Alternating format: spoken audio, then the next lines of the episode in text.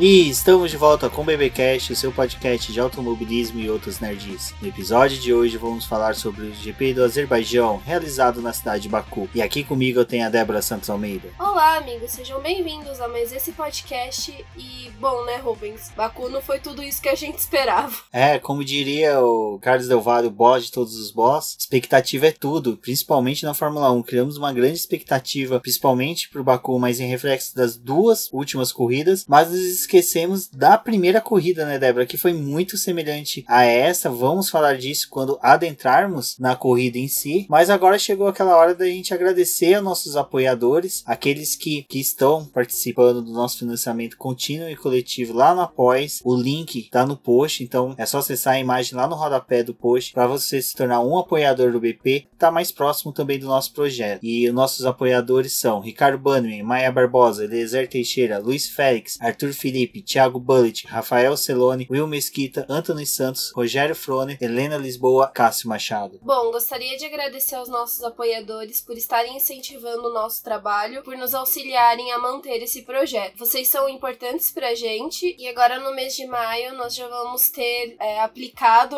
uma das um dos nossos projetos por conta desse apoio. Então fica aí a expectativa para vocês, porque logo logo vocês vão ver o que a gente tá aprontando. É importante pra gente esse auxílio, principalmente para darmos continuidade a outros projetos, trazermos coisas novas aqui pro BP, tanto pro BPcast quanto pro site. É, já falando do site, né, nossa última meta batida no mês de abril foi compra, né, da aquisição do template do tema profissional, que já foi feito, então já tá tudo pronto agora. Nas primeiras semanas de maio já deve ser implementado no site o que ele traz muitas ferramentas para todos os leitores. Então, um agradecimento aí de toda a comunidade do Boletim do Paddock, a todos os apoiadores que nos proporcionou isso agora no mês de abril. E vamos buscar novas metas aí para o mês de maio, que a gente já começa bem empolgado, porque essa semana vai ser uma semana com bastante movimento, que já no meio da semana tem o aniversário de morte do Ayrton Senna, então fiquem ligados que o Boletim do Paddock vai ter uma relembrança de tudo que já foi produzido no boletim referente ao Ayrton Senna. No final de semana teremos o Stock Car especial de 40 anos, a corrida aqui no Velocitar e no interior de São Paulo. Então já recomendo o pessoal ouvir o nosso especial de 40 anos, também tá linkado no post. E fiquem ligados aí que a cobertura vai ser bem bacana, vai ser bem interessante. Exatamente, não deixem de acompanhar todos os nossos canais, principalmente o Facebook e o nosso Twitter. Também comentar com a gente pela hashtag Fórmula 1 no BP ou Stock Car no BP. Além de Fórmula 1 no BP e Stock Car no BP, nós temos a Fórmula E no BP, que é conduzida pela nossa queridíssima Cíntia Venância. E fiquem agora com o Pocket da Fórmula E que vocês conferem agora. E aí, todo mundo do Boletim do Paddock, voltei aqui para comentar rapidinho com vocês sobre como foi o Eprix de Paris. Finalmente a gente teve um encontro com os personagens mais aguardados da história da que era a chuva durante a corrida. A gente já tinha tido chuva em treinos e no quali e outras situações, e dessa vez ela durou um pouquinho durante o dia e fez, olha, causou uma confusão que eu vou contar para vocês. No treino livre 1, ele teve uma duração menor por causa das batidas do Bush, mas o companheiro dele, o Robin Front, e o Lucas de Graça também bateram, e quem ficou com a melhor foi o André Lottery. No treino livre 2 não teve chuva, não teve muita confusão, foi um treino tranquilo e quem liderou foi o Mitch Evans, que foi o vencedor da corrida passada. No qual ele também não teve chuva e a Nissan conseguiu levar os dois carros para super pole. Tava tudo programado para uma das Nissan conseguir a, a pole position, mas quem ficou com a primeira posição foi o Pascal Verlaine, que colocou uma água na cerveja do, da Nissan. E o Verlaine foi o primeiro piloto até agora que conseguiu duas pole positions. Até então, na, ao longo das oito temporadas, ou ao longo das oito etapas, temporadas etapas, é, ao longo das oito etapas tinha sido um pole position diferente. E aí o Verlaine foi lá e conseguiu segunda pole da temporada. Só que ele foi punido, né, e acabou perdendo. Tanto ele quanto o companheiro de equipe, o Jerome D'Ambrosio, eles foram punidos pelo mesmo motivo. Ah, foi uma infração técnica na calibragem dos pneus. E aí eles largaram lá do final do grid. Então, no final das contas, etapas, quem herdou a primeira posição, né, a pole position, foi o Oliver Holland e o segundo lugar ficou com o Buemi. Então, no fim das contas, a gente teve mais um pole diferente. Uh, o Robin Fernandes ficou em terceiro, o Felipe Massa em quarto lugar, um ótimo resultado do Felipe, e o Lucas de Graça largou na nona posição. A corrida foi bem caótica por causa da chuva. Ela chegou durante a prova e causou muitos acidentes, muitas bandeiras amarelas e até um safety car no final da prova. Quem saiu vitorioso, o maior sobrevivente dessa confusão toda foi o Robin Fernandes, que foi mais um vencedor diferente, então nove etapas, nove vencedores diferentes, só repetiu a equipe, a Virgin, porque o Sunbird havia ganhado nessa temporada. O André Lottery ficou em segundo, mais um segundo lugar, é, e o Daniel Abt ficou em terceiro. O Lucas de Graça chegou em quarto e o Massa em nono colocado. Ah, o Robin Ferns, ele ainda conseguiu a volta mais rápida, então ele ganhou, além dos 25 pontos, ganhou um ponto extra, e ele saiu de Paris como líder do campeonato, com 81 pontos. Então, o que a gente pode é, resumir essa, essa temporada toda, na verdade, da Fórmula E com imprevisibilidade. O campeonato tá todo aberto ainda. A diferença de pontos entre o primeiro colocado agora, que é o Robin Ferns, pro décimo é de 29 pontos. E é exatamente o número de pontos que. o número máximo de pontos que um piloto pode conseguir durante uma etapa.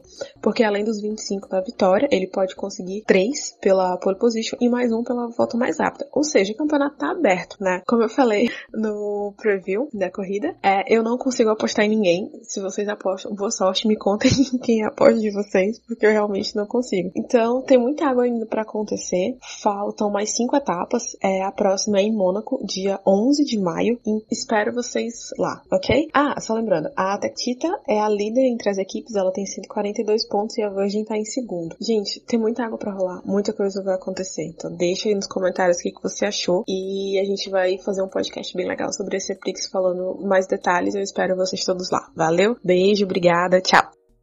Bom, Débora, acho que Fórmula E o legal que foi o oitavo vencedor diferente, algo que não está acontecendo na Fórmula 1, mas a Fórmula 1 tá tão empolgante como porque tá com uma certa tensão no ar, né? E eu acho que essa tensão poderia ter sido um pouquinho maior, que é algo que você relembrou durante a corrida, que foi ocasionado justamente por uma infelicidade no primeiro treino, né? Exatamente, a gente teve a adversidade de não ter o primeiro treino livre realizado. E para mim ele foi um completo reflexo do que aconteceu no, na prova durante o domingo. Até porque os pilotos ficaram limitados né, os pilotos e as equipes, ficaram limitados com o tempo para poder fazer todos os seus testes, adquirir as estratégias e ter uma ideia de como ia conduzir a corrida apenas no segundo treino livre, sendo que o primeiro geralmente é utilizado para eles darem as voltas rápidas, que são as voltas de classificação, e no segundo a gente acaba tendo uns 40, 50 minutos de simulação de corrida. E por não termos esse primeiro treino livre por conta do carro do George Russell, que acabou se acidentando com um uma tampa de bueiro, é, toda essa estrutura ficou enxuta, né, dentro do segundo treino livre e do terceiro treino livre. Então, a gente conseguiu perceber que eles estavam um pouco perdidos com o que fazer por conta da pista. Daí nós já vemos a importância que tem o primeiro treino livre, então rebate de frente com aquilo que muita gente fala de que os treinos de sexta deveriam acabar, que deveriam ser só sábado e domingo não é bem assim. A Fórmula 1 necessita ainda muito, até mesmo para a questão de jovens pilotos, não foi utilizado esse final de semana. Em muitas etapas é utilizado uh, para treino de jovens pilotos. Foi uh, uma infelicidade para Williams. É, é um prejuízo tremendo. Eu acho que o prejuízo não é tão financeiro, porque quando ocorre a culpa do promotor da corrida, se a gente se lembrar da Haas, do Grosjean, não me recordo agora, acho que foi 2017. Ela chegou a pegar um bueiro também. Teve um prejuízo, acho que foi de 150 mil dólares. Eles mandaram pro autódromo malaio pagar. Até onde eu soube, aparentemente teve o pagamento, porque não houve um estardalhaço. Então, deve ter alguma tipo de compensação. Deve, a Williams deve ter uma compensação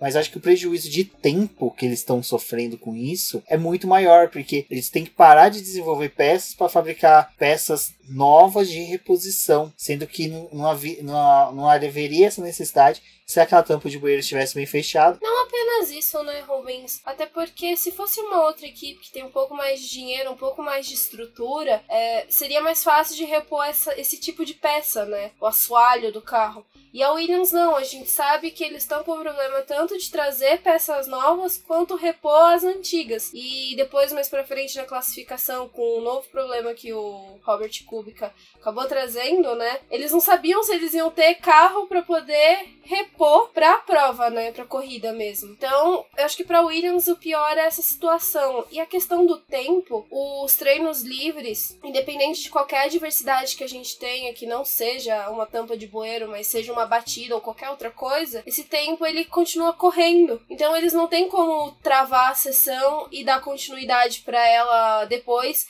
e fazer o uso da uma hora e meia que os dois primeiros treinos livres têm. Se bateu, aconteceu qualquer coisa, é um tempo que vai sendo perdido e fica difícil de você traçar suas estratégias para poder utilizar ele de uma melhor forma. Bom, então a Williams, além de ter perdido, ter, ter todo esse prejuízo do carro do Russell, nos treinos demais tiveram essa questão. Depois dos dois dos treinos seguintes, correram tudo bem, tranquilo. Mas só colocando que essa questão de bueiro já, já é recorrente em circuitos de rua.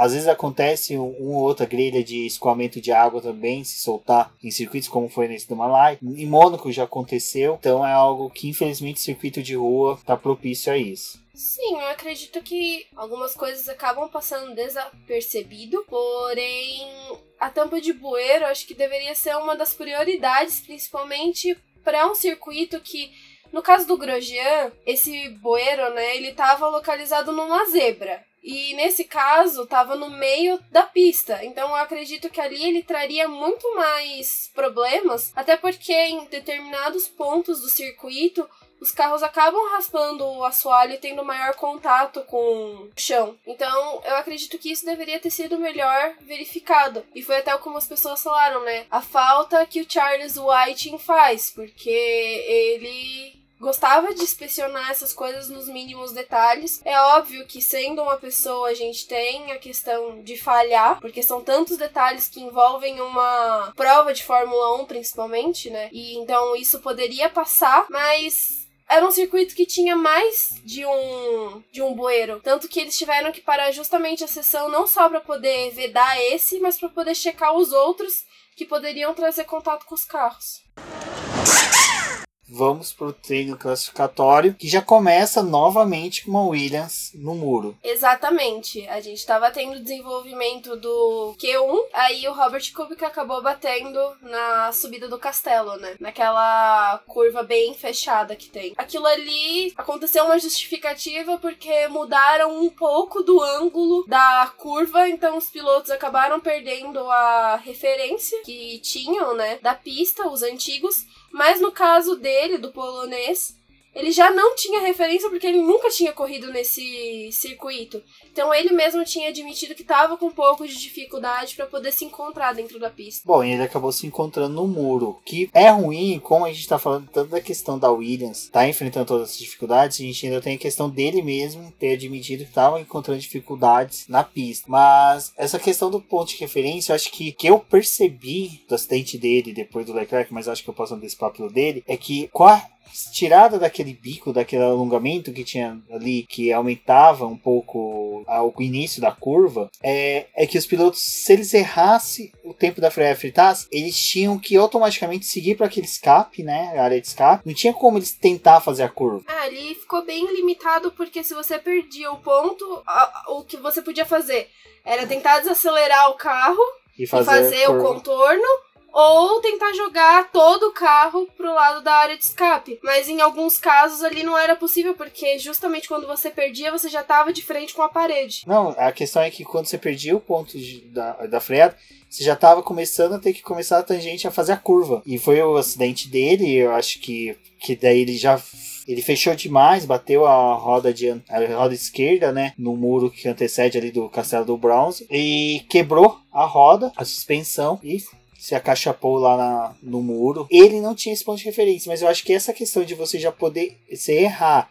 e já ver que dava para enfiar o carro ali para fazer a curva, acho que foi isso que foi o calcanhar de Aquiles tanto do Kubica quanto do Leclerc. Acho que a gente já pode até entrar no acidente do Leclerc, que aconteceria um pouquinho mais adiante. É, o mas... dele aconteceu no Q2, mas o do Leclerc foi um pouco diferente porque ele aí sim acabou perdendo o ponto de freada e o dele foi mais nítido E ele quis ainda. fazer a curva, ele quis, É. tipo, perdi o ponto de freada, mas não vou perder a oportunidade de fazer a curva. Ele parecia que tava tentando acelerar pra poder tentar fugir, que foi uma coisa que o Vettel fez, né? Ele também perdeu o ponto de freado, foi algo que aconteceu antes do Leclerc bater. E a traseira do carro foi em direção ao muro, mas ele conseguiu dar uma consertada e puxar o carro pra não encostar. Exato, então eu acho que essa questão daquela curva de ter sido modificada pro Leclerc até pro Vettel é cabível, mas eu acho que vai, o do Kubica eu, eu- dá pra dar uma amenizada, porque é a primeira vez que ele tá na pista, a gente conhece as, as dificuldades que ele tem, as limitações que ele tem, apesar que eu acho que quando você tá no cockpit de um Fórmula 1, todas essas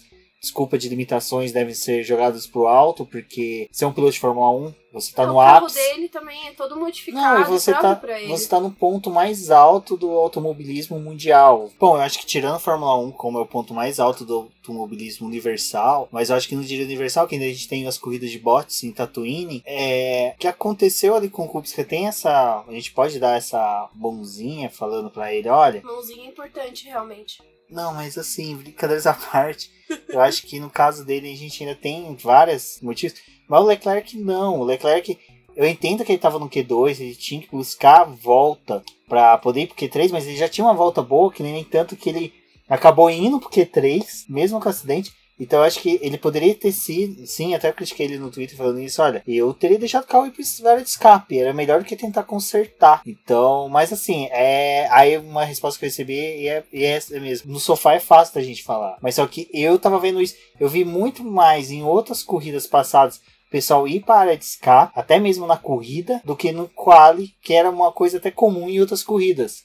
A gente tem o pessoal caindo para a área de escape, voltando. Então eu acho que o Leclerc, nesse ponto, ele foi culpado, ele errou, errou feio, errou rude, porque não foi algo assim que se espera de um piloto da Ferrari, né? Um, um erro, deu. só finalizar, um erro que custou a corrida dele. Na hora que a gente for falar da corrida, eu vou falar o porquê que eu digo isso. Então eu acho que o Leclerc, a estrela dele não brilhou tanto pro pessoal falar, ah, vamos votar nele como o melhor piloto da corrida. Não, não foi. Pra mim foi o Bottas, por N motivos.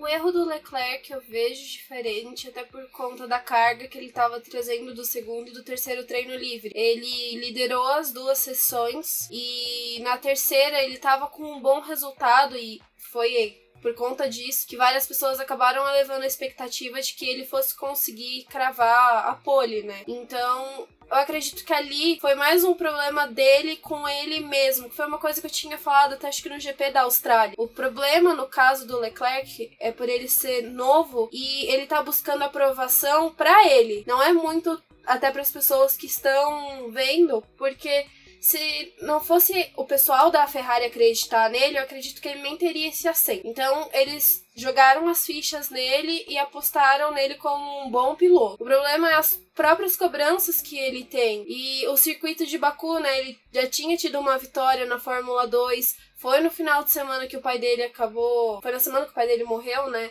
E aí ele correu e, e venceu. Então eu acredito que o circuito já trazia toda uma carga para ele e ele estava constantemente se cobrando. Eu posso até fazer um paralelo com Giovinazzi, porque ele acabou falando, né, que o circuito por ele ter uma vitória já na, na GP2, né, duas no caso, trazia para ele uma confiança porque era um circuito que ele conhecia, ele tinha a vitória, mas colocando em condição de igualdade um carro de GP2 ou da Fórmula 2 para um de Fórmula 1 tem uma grande diferença. E a gente tem uma diversidade na Fórmula 1 muito maior, até por conta desse ano que os carros estão muito próximos um do outro, principalmente desse pelotão intermediário. E para ele, ele sabia que ia ser um final de semana difícil para poder conseguir ganhar posições. Mas por toda essa atmosfera que o circuito trazia, era um, um lugar de confiança. E o Leclerc, ele ainda se cobra muito. A, o que a gente teve depois da classificação foi ele falando: Ah, eu sou um estúpido, eu sou burro por ter feito isso. E para mim é uma fala de um menino, de um adolescente ainda, que se culpa por causa de uma coisa que deu errado, mas a culpa ali era total dele, de toda a carga emocional que ele trouxe para essa corrida. Eu entendo o que você falou, entendo tudo, entendo até o lado dele, mas eu acho que a gente tem que pôr que ele também. É, o fato dele se cobrar, dele ter toda essa carga, não atenua. Não, não atenua. Eu quero dizer que tem uma coisa a mais.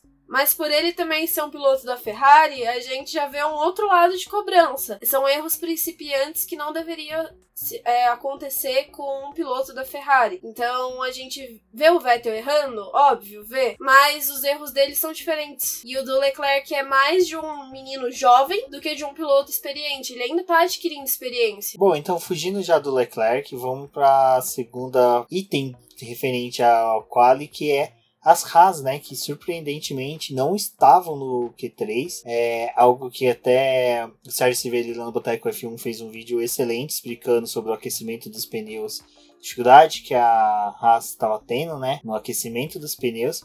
Eu acho que isso ficou. Começou a ficar bem claro nos treinos, mas só que ao chegar no treino classificatório, mostrou realmente o quanta dificuldade que eles estavam tendo, né? Sim, a Haas já sabia que ela ia enfrentar uma, um problema com o aquecimento dos pneus. O circuito a gente acabou mencionando no preview que era um circuito difícil de aquecer os pneus porque ele tinha tanto pontos que o sol tava, né, dominando o circuito, quanto os pontos que tem a sombra por conta dos prédios, então isso acaba fazendo oscilar muito a temperatura dos pneus. Era um circuito difícil para você fazer esse aquecimento e também para poder manter a, a goma, né? Porque se você não atinge a temperatura necessária, essa goma acaba se degradando muito mais rápido. Foi uma das coisas que acabou acontecendo com o Vettel durante a corrida. E a Haas já sabia que ia passar por isso. E eu já vou emendar numa outra coisa. Porque foi surpreendente a gente ver a Haas com esse problema, né? Mas parece que o circuito que a Haas se dá mal é ótimo para Racing Point. Exato, né? Porque o Sérgio Pérez conseguiu, apesar que foi muito mais Sérgio Pérez do que Lance Stroll, né? A gente teve o Stroll sim em momentos brilhantes ali da corrida, não, acho que não tem desmérito nenhum. Acho que o único momento foi a hora que ele deu uma. No quali mesmo, ele teve um encontrozinho ali com o muro. Mas a Racing Point, acho que tanto o Sérgio Pérez como o próprio carro casou bem, né? Com esse circuito.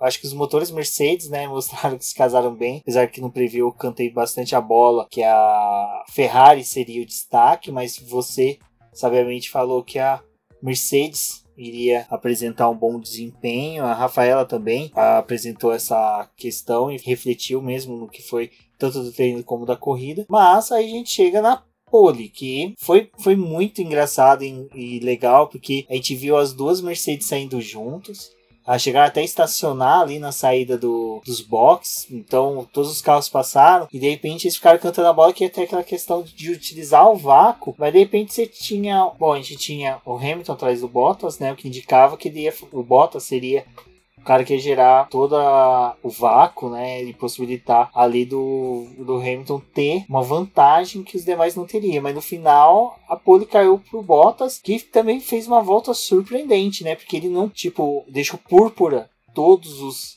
ou nenhum dos setores. Foram todos verdes, ou seja, melhor. É, melhor é, condição para ele. Para ele, mas no conjunto foi a melhor volta. É, ele deu uma volta surpreendente. O Hamilton acabou cometendo um pequeno erro que foi o que ajudou ele a perder a diferença que era pro Bottas. O Hamilton tava numa volta voadora também, então a grande chance era de que essa pole fosse vir pro Hamilton. E quando eles fecharam a volta, a gente viu Bottas na frente. Foi uma coisa surpreendente, porque ninguém tava dando nada pro Bottas. Eu até tinha apostado nele pra corrida, né? Mas pra classificação ainda tinha aquela dúvida. Não, e foi legal, porque o Bottas é como a gente vem comentando, ele tá num ótimo ano. E é legal que já começa o final de semana apagando o ano passado, né? Onde que ele teve aquele pneu furado, que foi frustrante. Ele tá teve sendo... a perda da vitória dramaticamente. Onde ele sairia, né? Líder do campeonato, mas não foi possível. Mas nessa vez ele já conseguiu fazer tudo direitinho no sábado. E o que foi bem, assim, surpreendente, mas eu acho que tá dentro do esperado para um piloto Mercedes, né? Na verdade, a gente torcia para que o Bottas em algum momento desafiasse o Hamilton, que não fosse uma um desafio entre equipes, né? Entre Mercedes e Ferrari, mas que a gente tivesse os dois pilotos trabalhando juntos dentro da equipe. E eu acho que isso está funcionando muito bem. Foi uma das coisas que o Hamilton tinha falado na corrida passada, que eles precisavam ter dois pilotos atuando para poder tirar ponto das outras equipes e obviamente se sobressair. Então até o momento eu vejo como o campeonato da Mercedes um dos melhores até agora. Pelo menos é um campeonato redondo, tá? As coisas estão estamos encaminhando para ter uma disputa entre esses dois pilotos.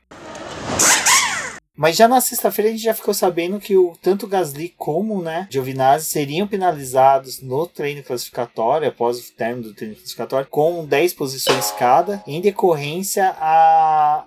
No caso do Gasly, foi uma penalização por uma atitude do piloto. E já no caso do Antônio Giovinazzi foi de mudança e troca de peças, né, que ocorreu no carro dele. É, na verdade, do Gasly não foi uma perda de 10 posições. O Gasly ele já estava na condição de largar do pit lane, porque ele foi chamado para poder fazer a, pesagem, mas ele decidiu seguir e fazer o pit stop e depois ele queria voltar com o carro, mas aí já tinha passado, não pode, porque tem que ser pesado na condição que o carro tá e ele já ia apresentar um carro com outro tipo de condição, então não poderia mais a FIA acabou punindo ele por ele ter evitado a balança. E no caso do Antônio, eles fizeram a troca da unidade de controle eletrônico, porém foi a terceira do ano, enquanto o companheiro de equipe dele e a própria Ferrari tinha trocado na corrida anterior. A do Antônio eles preferiram trocar em Baku porque eles sabiam que era um circuito travado,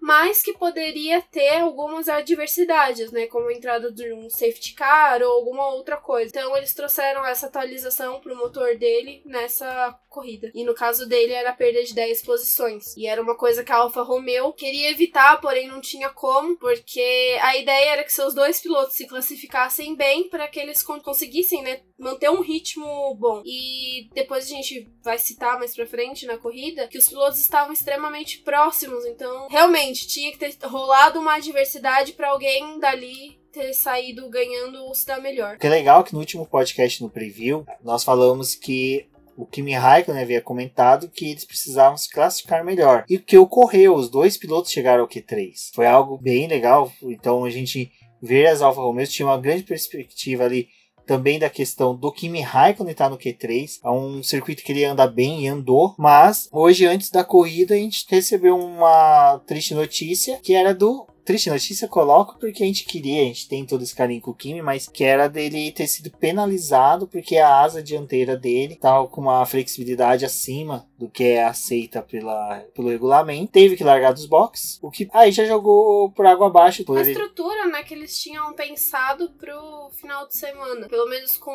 o Raikkonen largando entre os 10, era a melhor oportunidade que a Alfa Romeo tinha, não em terminar entre os 10, mas poder tentar galgar posições para poder ficar melhor colocado. E com a largada dele do pit lane, a gente viu que ele acabou tendo um pouco mais de dificuldade para poder escalar o grid, até porque agora eu posso falar, né, no, nos instantes finais da corrida, do 11 até o último, a diferença deles era mínima, tipo 2, 4 segundos. Então tava todo mundo ali é, muito próximo, que geralmente acaba não ocorrendo, né? A gente vê uma distância um pouco maior, mas nessa corrida a gente via que tava tudo um bolo só. Então, as paradas, né, se tivesse mais de uma, ou a entrada de um safety car, elas estavam sendo pensadas em pouca coisa, porque não era o que estava acontecendo com o pelotão da frente.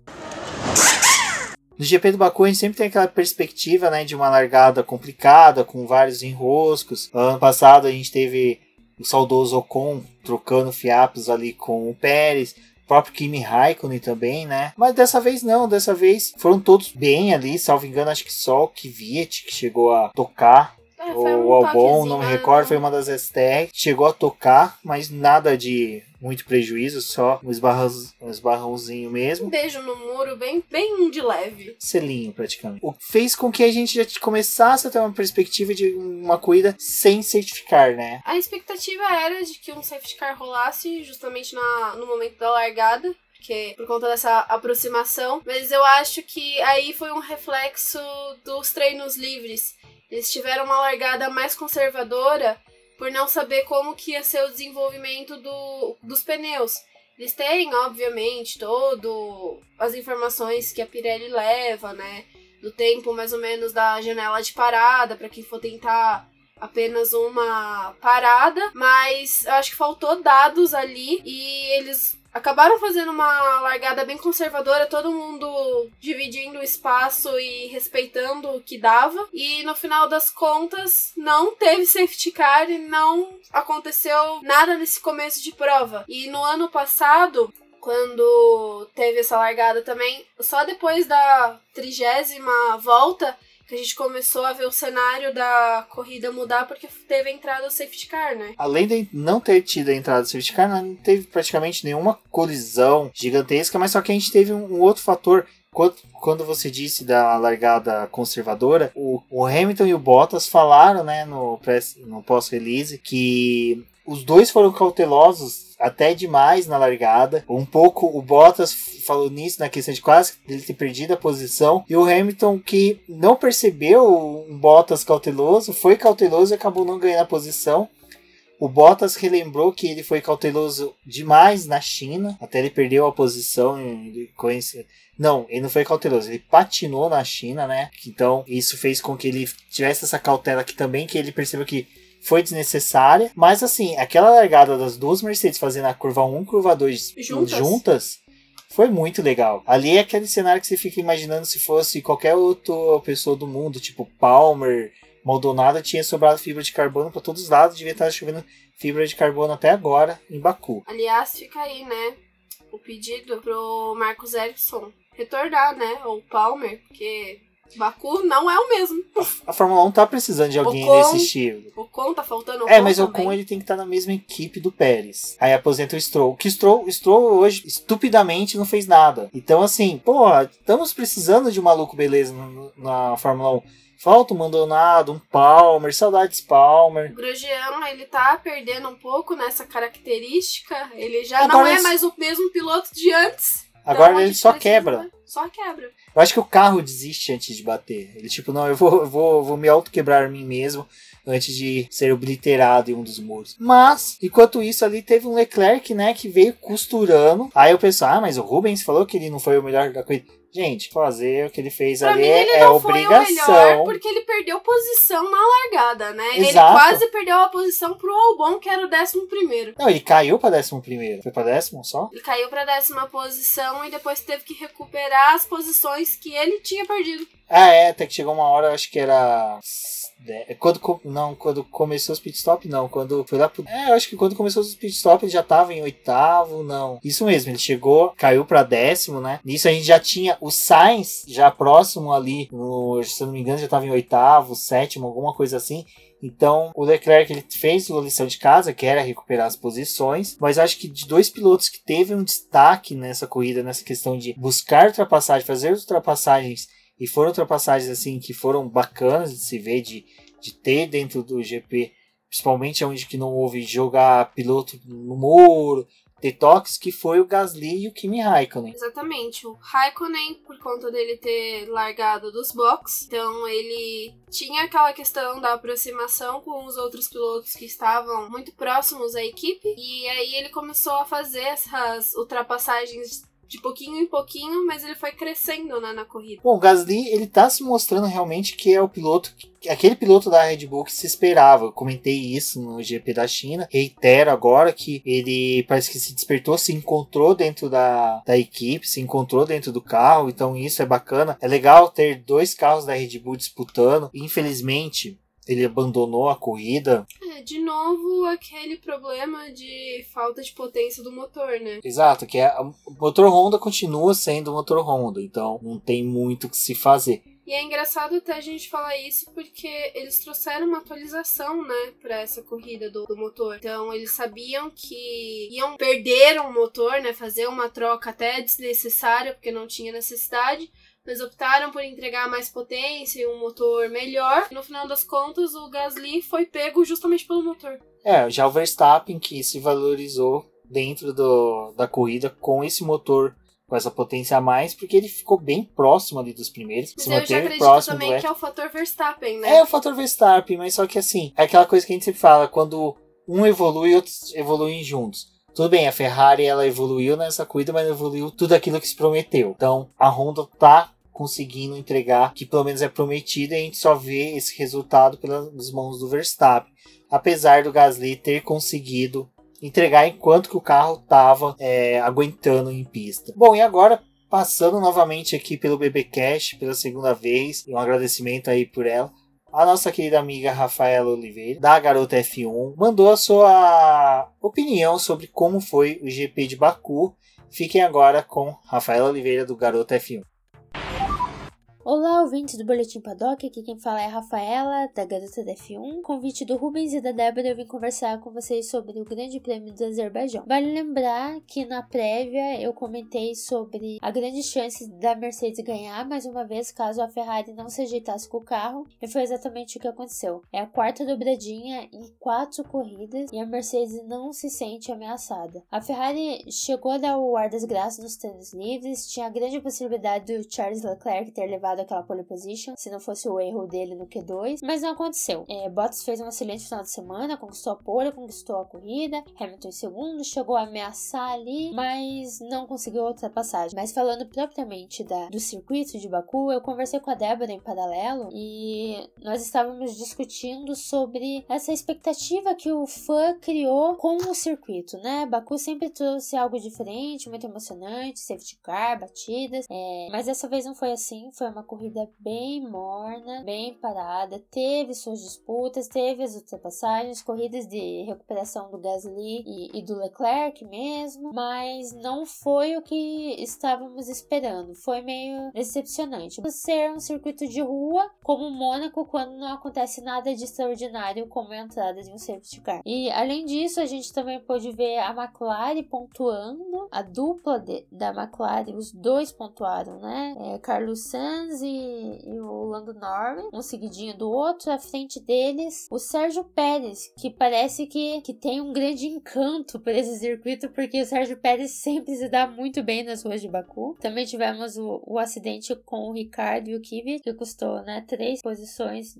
para o Ricardo no Grande Prêmio da Espanha. É, o Ricardo ainda está tentando se achar ali na Renault, eu não sei exatamente é, como tava, adrenalina na cabeça, só pensou, errei, vou dar ré aqui, e acabou se chocando com Kvyat, teve que abandonar a prova, a Renault não fez um final de semana muito bom. E agora fica à espera do Grande Prêmio da Espanha, que possa acontecer alguma coisa extraordinária e alguém tentar ameaçar a Mercedes, mas não, não me parece algo assim visível que haja uma reação grande da Ferrari em relação à Mercedes já para a próxima corrida. E, e, e tá perdendo, tá perdendo tempo, tá perdendo tempo. É, acredito que o Mundial de Construtores é, vai vir cedo. Se continuar da maneira que tá. E não só em questão de melhoria de carro, né? É melhorar a estratégia. Tá faltando muita estratégia pra Ferrari. Entendi o que eles quiseram fazer com, com o Leclerc naquele momento. Grandes possibilidades do safety car, pô, vamos deixar ali o garoto lá na frente. Mas depois de um tempo que você viu que não tá entrando,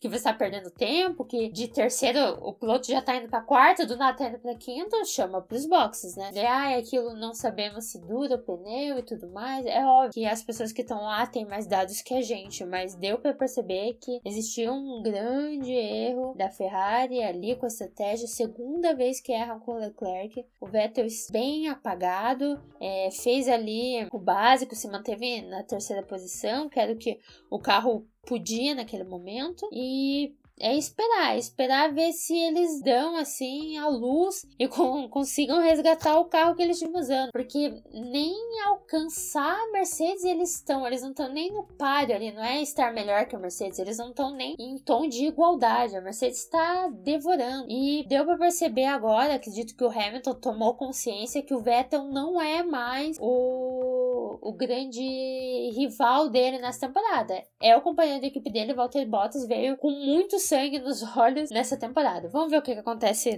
na Espanha, mas eu já posso até apostar que vai ser mais uma dobradinha para Mercedes. Obrigado, pessoal, aí pelo convite, ouvintes, por estar prestigiando sempre a gente aí. Se vocês quiserem me acompanhar nas redes sociais, eu sou Garota F1 no Instagram, no Twitter, no Facebook e também pelo site garotodf1.com.br. Até a próxima!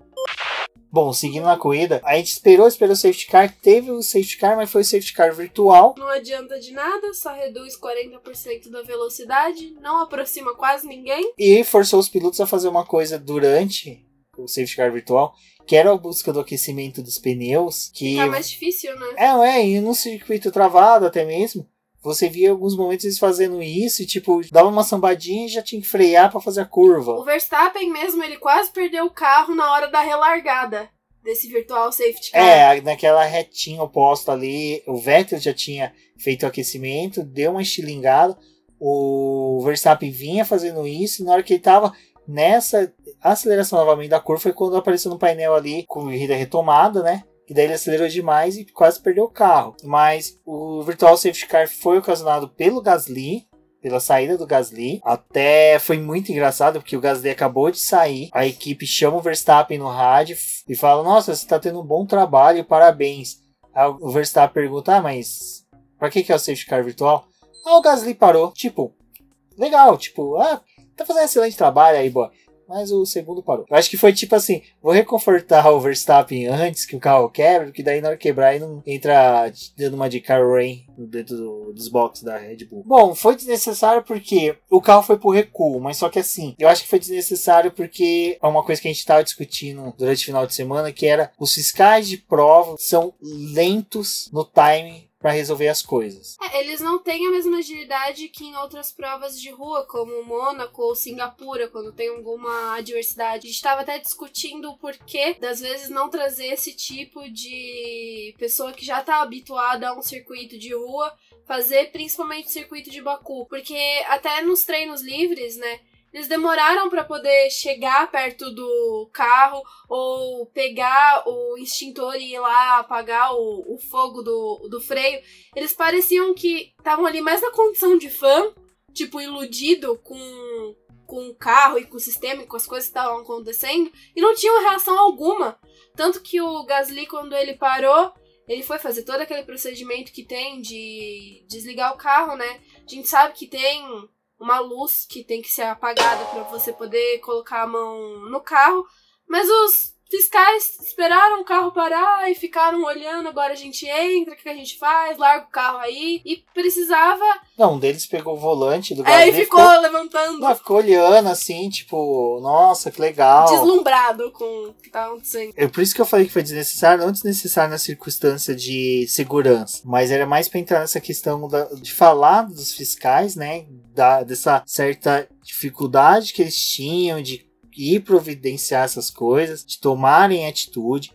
E pior é... que não é a primeira vez que a gente vê isso em Baku. Todas as outras três provas que a gente teve também tinha esse, esse problema deles não então, estarem habituados fazendo aquilo. Na primeira prova eu posso afirmar, porque eu me recordo, que os fiscais eles eram fiscais tanto da cidade que estavam em treinamento para a realização da prova, como também do GP da, Austra da Áustria, desculpa, da Áustria, porque como era a Áustria era o país mais próximo ali da, do Azerbaijão, eles tinham mais fácil deslocamento e como o GP, GP da Áustria ele tem toda uma uma questão de eles primam pela segurança, pela eficiência, tudo. Se eu não me engano, também tinham pessoas do GP da Hungria, que a Hungria é um circuito travado, é um circuito que a gente até fala que é um, um tipo Mônaco, né? Porque é bem parecido com um circuito de rua. Então, eles tinham esse know-how já, mas dessa vez a gente teve o lance do caminhão, né, que a gente não comentou uhum. lá quando falou do treino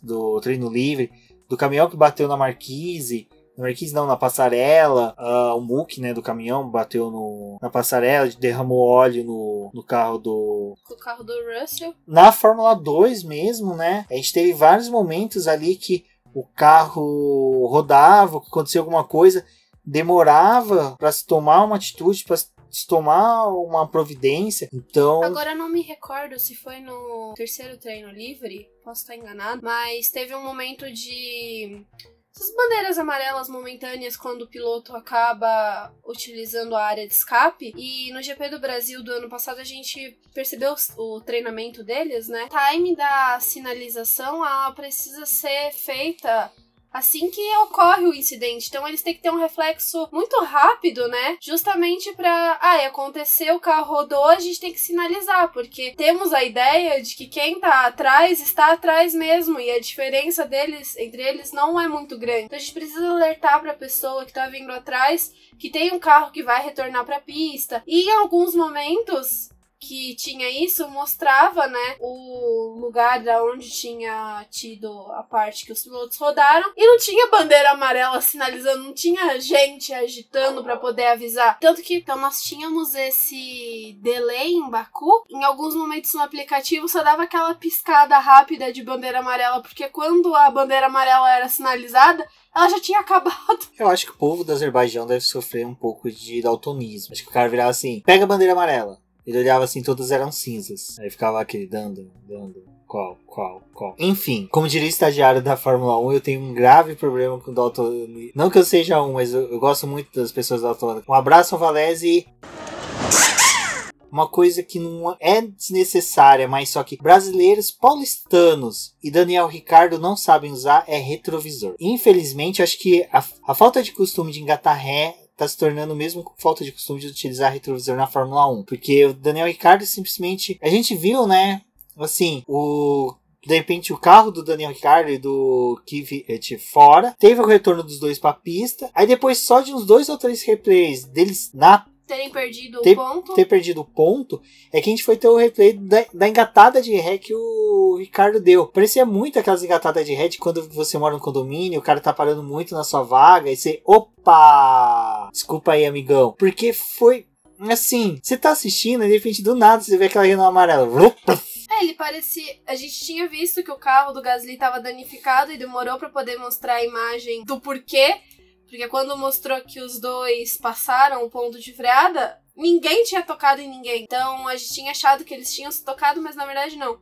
E aí foi parado que ele o Ricardo deu essa ré e bateu no Gasly. E depois ele falou que ele não viu que o Gasly estava atrás dele e ele também imaginava que só ele tinha perdido o ponto e o Gasly não. E para mim isso me lembrou uma coisa de kart, apesar de eu não correr, que foi uma coisa que o Ricardo Bunnyman e o Rafael Soloni falaram, que quando você tem alguém na sua frente, você tá tendo aquela tocada, né? E você a pessoa da frente erra, às vezes você erra porque essa pessoa que tava na sua frente errou porque ela era o teu ponto de referência. Então você acaba. Então, essa circunstância dos dois acabou me lembrando muito isso do kart. É engraçado, porque eu devo. Isso justifica porque eu erro tanto, porque eu tô sempre em último, então acontece de eu errar tanto que os demais da frente erram também. Hum, explicado, hein? Por isso que eu não corro. Bom, voltando a Baku. Como eu disse, foi, foi muito estranha essa batida dos dois, porque batida não, essa obliterada que o Torpedo Me tomou do Ricardo. Não foi o contrário, olha aí. Estamos crescendo, né? Cada corrida uma evolução. Ah, o cara vai ser pai, né? Ele decide, pa decide parar de fazer besteira. E fica dois segundos mais lento. Tá quase entrando no 107% de eliminação, né? Mas é porque o Albon fez uma corrida excelente. Esse final de semana do Albon foi, olha, irretocável comparado com o que o Kvyat fez. O Ricardo e o Kvyat, infelizmente, os dois abandonaram. Assim, não que mude muita coisa pro Ricardo, porque as Renaults estavam totalmente apagadas esse final de semana. Perdidas, né? Completamente perdidas no próprio carro, no próprio desenvolvimento. O carro da Renault não ia para lugar nenhum. É, só foi, foi pros boxes, né? É. Porque é triste, porque é o que uma coisa que é tanto comentário nos treinos e na corrida.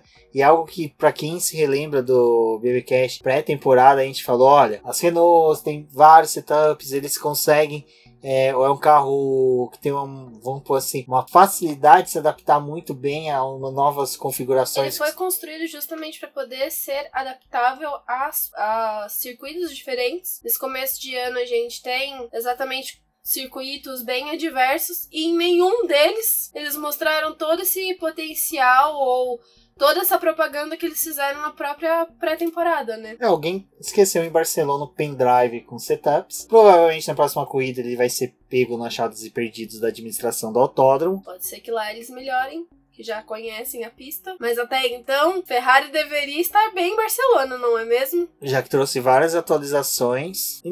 Mas assim, uma coisa eu vou ser franco. O Vettel fez uma excelente corrida. Porque ele mesmo falou no, no pós-release. Olha, é, eu danifiquei meus pneus no começo buscando aquecimento, que era algo que a Ferrari sabia que ia sofrer, principalmente no composto ultra super macio. Então, o Vettel, ele danificou os pneus, ele assumiu, ele buscou se manter a, numa velocidade constante, ele não conseguiu, nem tanto que quando ele foi pro macio... O carro se adaptou muito melhor. Muito bem, e ele virou, começou a virar muito bem, ele se aproximou das Mercedes, se aproximou a chegar a ficar entre 2 segundos e 1 um segundo e meio, mas não possibilitou a abertura das móveis, mas que para ele, ele se satisfez é, o Vettel é fácil saber quando ele gostou da corrida, quando ele fala que se divertiu. Quando ele falou que se divertiu, você sabe, esse cara ele fez a corrida dentro do que era possível. E terceiro lugar foi um terceiro lugar honroso para ele. Foi? Não, foi um terceiro lugar honroso. A gente tinha até discutido, acho que na quinta ou na sexta-feira,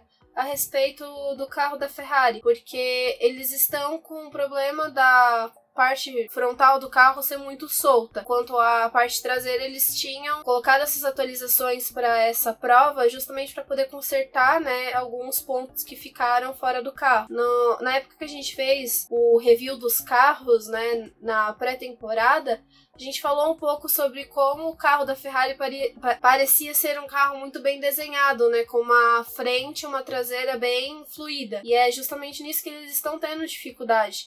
de encontrar, de fazer com que o. de fazer com que o ar trabalhe a favor do carro e não contra, que é o que está acontecendo no caso deles, né? A gente tinha até discutido um pouco sobre o carro da McLaren, da traseira ser uma traseira mais bem nascida e ter o problema da parte frontal.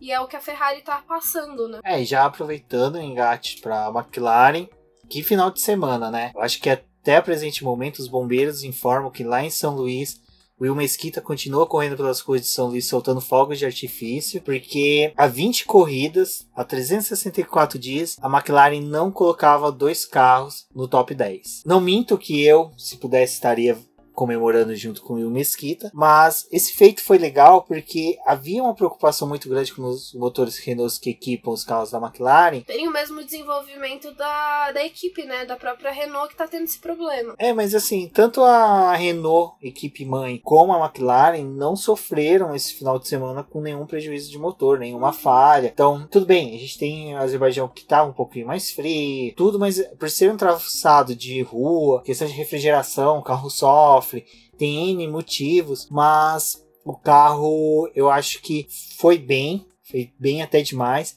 Eu acho que a gente conseguiria ali nessa corrida colocar os carros numa posição melhor. O que eu achei interessante a respeito da McLaren foi o que o Pérez falou, que quando eles foram para essa corrida, eles sabiam que o desafio deles era a McLaren, então a ideia era conquistar as posições da McLaren. Eles sabiam que não tinham chance de disputar com o pessoal da frente.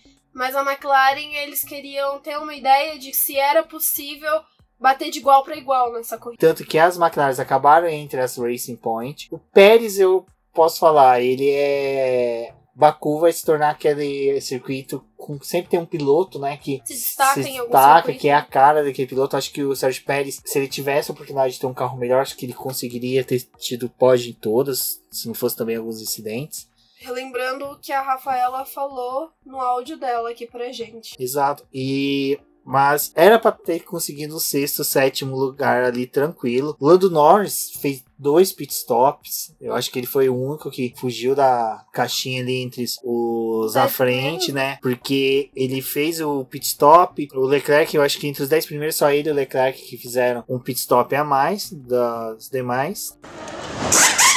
Pessoal reclama que não tem emoção. Eu não sei como é que alguém fala que não tem emoção e você vê a aproximação do Vettel pro, pro Hamilton, que teve. Não foi aquela coisa do tipo, vamos. Vamos conseguir ultrapassar em três voltas. É, mas foi legal, porque foi o que eu falei. O Vettel teve uma tremenda uma corrida. Eu acho que deu para mostrar que ele sim é continuou sendo aquele piloto excepcional, porque ele conseguiu entregar aquilo que o carro da Ferrari podia entregar nesse circuito, mas os carros da, da Mercedes próximos ali foi muito bacana, foi excepcional assim para uma corrida, para um, uma corrida não, para uma era Mercedes onde a gente não tinha tantas vezes dois carros da Mercedes tão próximos disputando posições. O que eu achei legal foi a disputa entre os dois pilotos da equipe, porque foi uma disputa limpa. O Hamilton tentou chegar e conseguir a primeira posição, se eu não me engano, teve um rádio para ele falando que seria possível ele chegar no Bottas e lutar pela vitória. Então eles tinham deixado aberto para que o Hamilton tentasse fazer isso, mas o Bottas foi brilhante porque ele usou o retardatário, né, a favor dele para poder abrir a asa móvel. a asa móvel, que foi um destaque dessa corrida. Eu acredito que por conta dela, a gente teve as, as ultrapassagens que teve, porque ela dava essa potência a mais para os carros conseguirem chegar e fazerem a ultrapassagem livre. E o Bottas fez essa utilização, conseguiu se defender do Hamilton.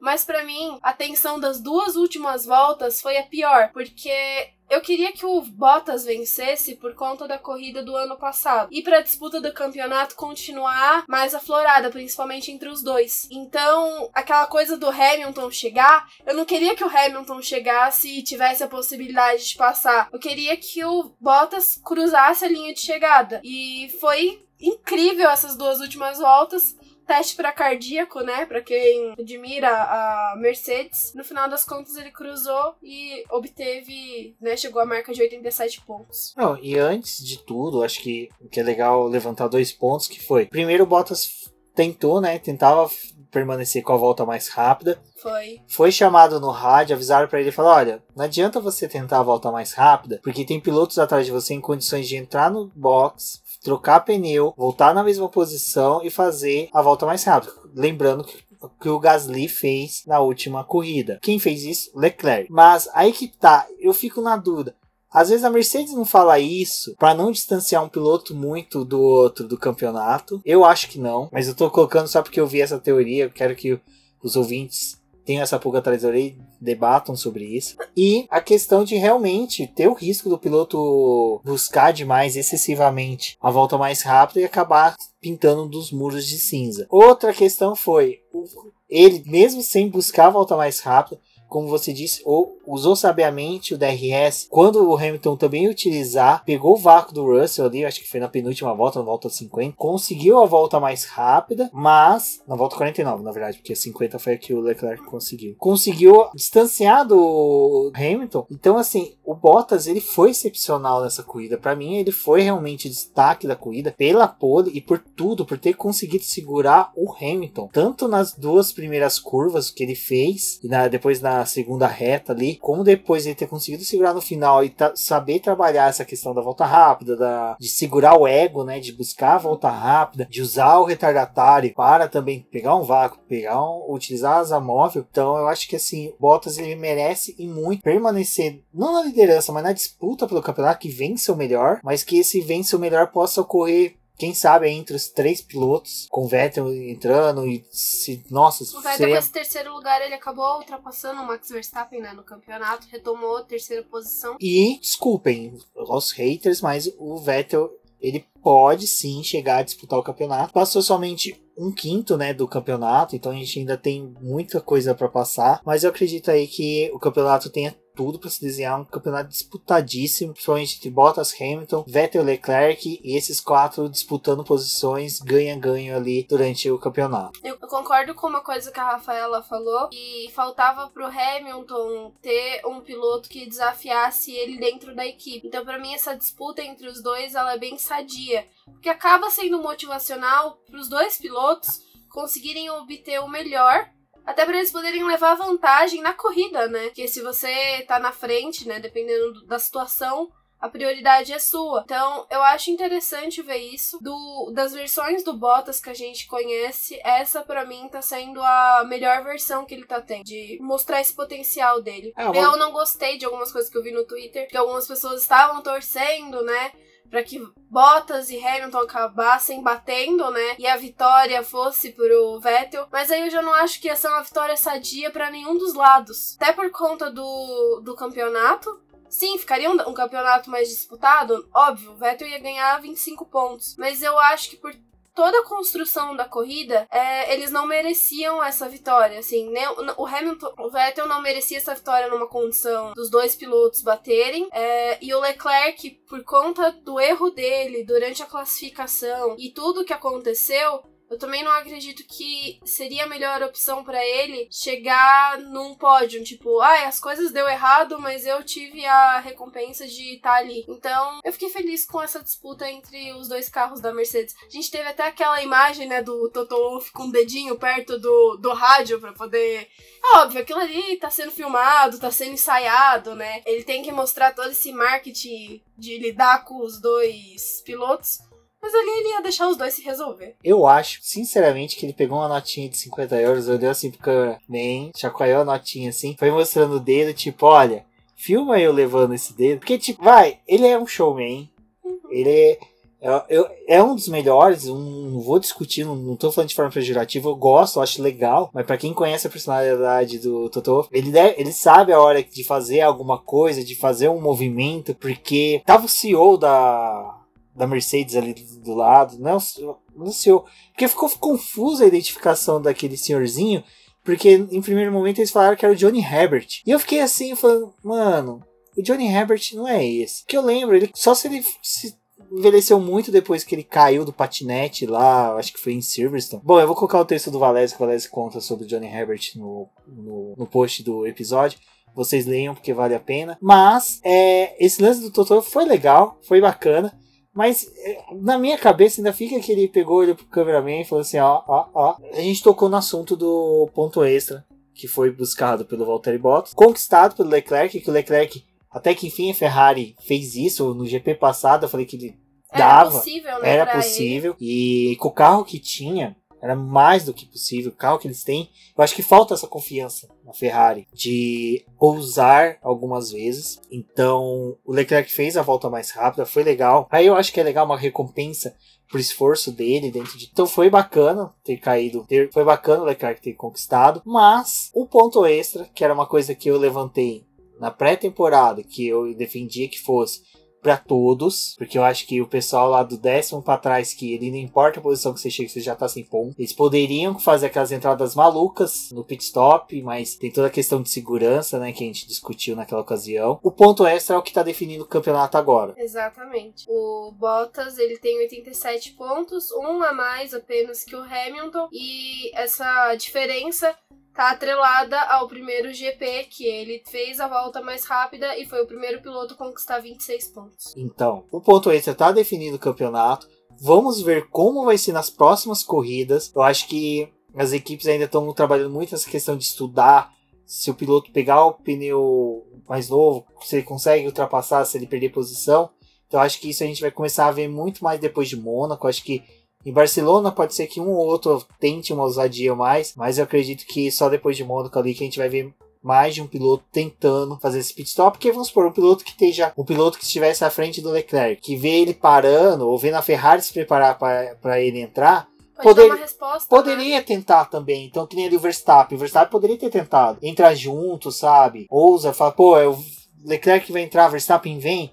Que os dois entram juntos, não perdem posição Acho que isso a gente vai começar a ver mais para frente. Eu acho que a gente começa a ver essas configurações de tentativas e de voltas mais rápidas. Eu acho que vai começar a ver mais para frente. Eu acho que o pessoal vai começar a ter mais números, dados suficientes para poder fazer esse levantamento.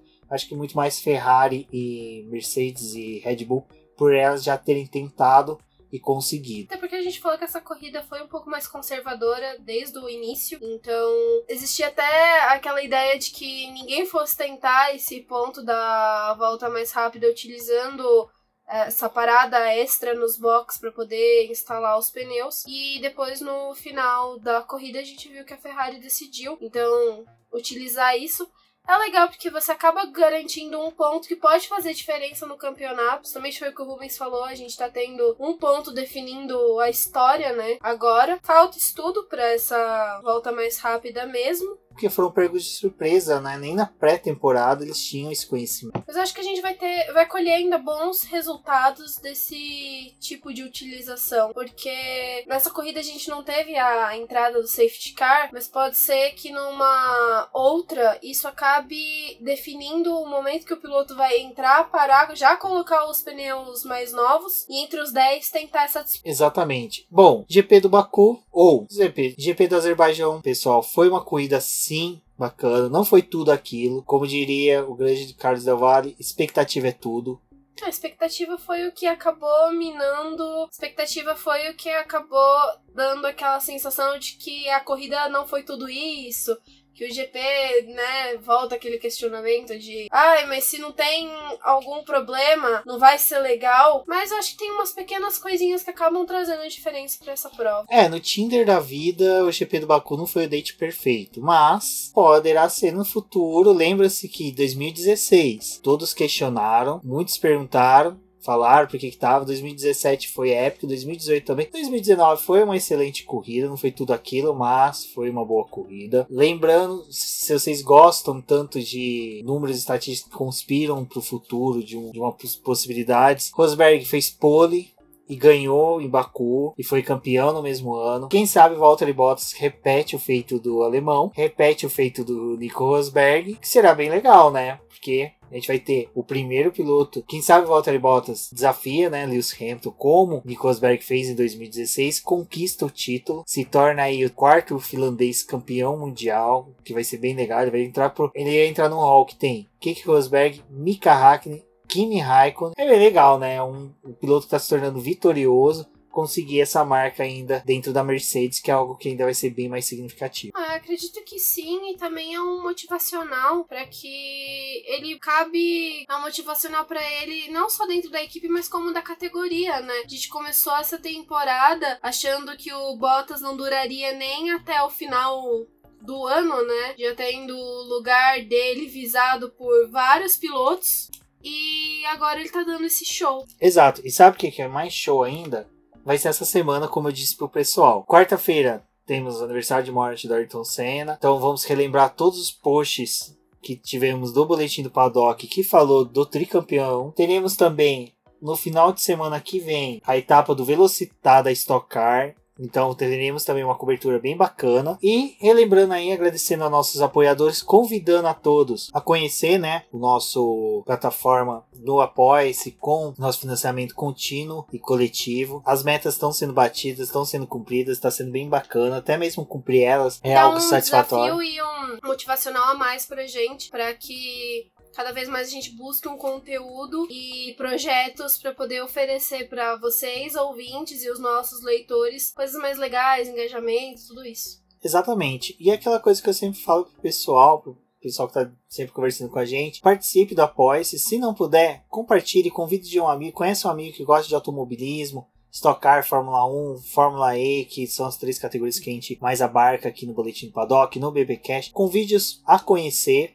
Qualquer valor faz a diferença. No, o nosso financiamento começa com um real, então um real pode não ser muita coisa para vocês, mas pra gente vai fazer uma grande diferença. Torne sua vida mais saudável, troque aquele salgado cheio de óleo que transforma o guardanapo numa folha vegetal, pelo apoio do boletim do Paddock, você vai ficar com uma vida mais saudável e vai ajudar um projeto bem legal e bem bacana, né? Porque além nós... disso, vai ter um. Além disso, vocês vão ter um conteúdo bem bacana para vocês acompanharem. Então é isso, pessoal. Nós ficamos por aqui. Até o próximo BBcast. Um forte abraço a todos e até lá. Não deixe de nos seguir nas nossas redes sociais. O nosso Twitter é Diz no Boletim que e as outras redes sociais e as outras redes sociais é Boletim do Paddock. Conversem com a gente por lá e deixem o seu comentário e até a próxima.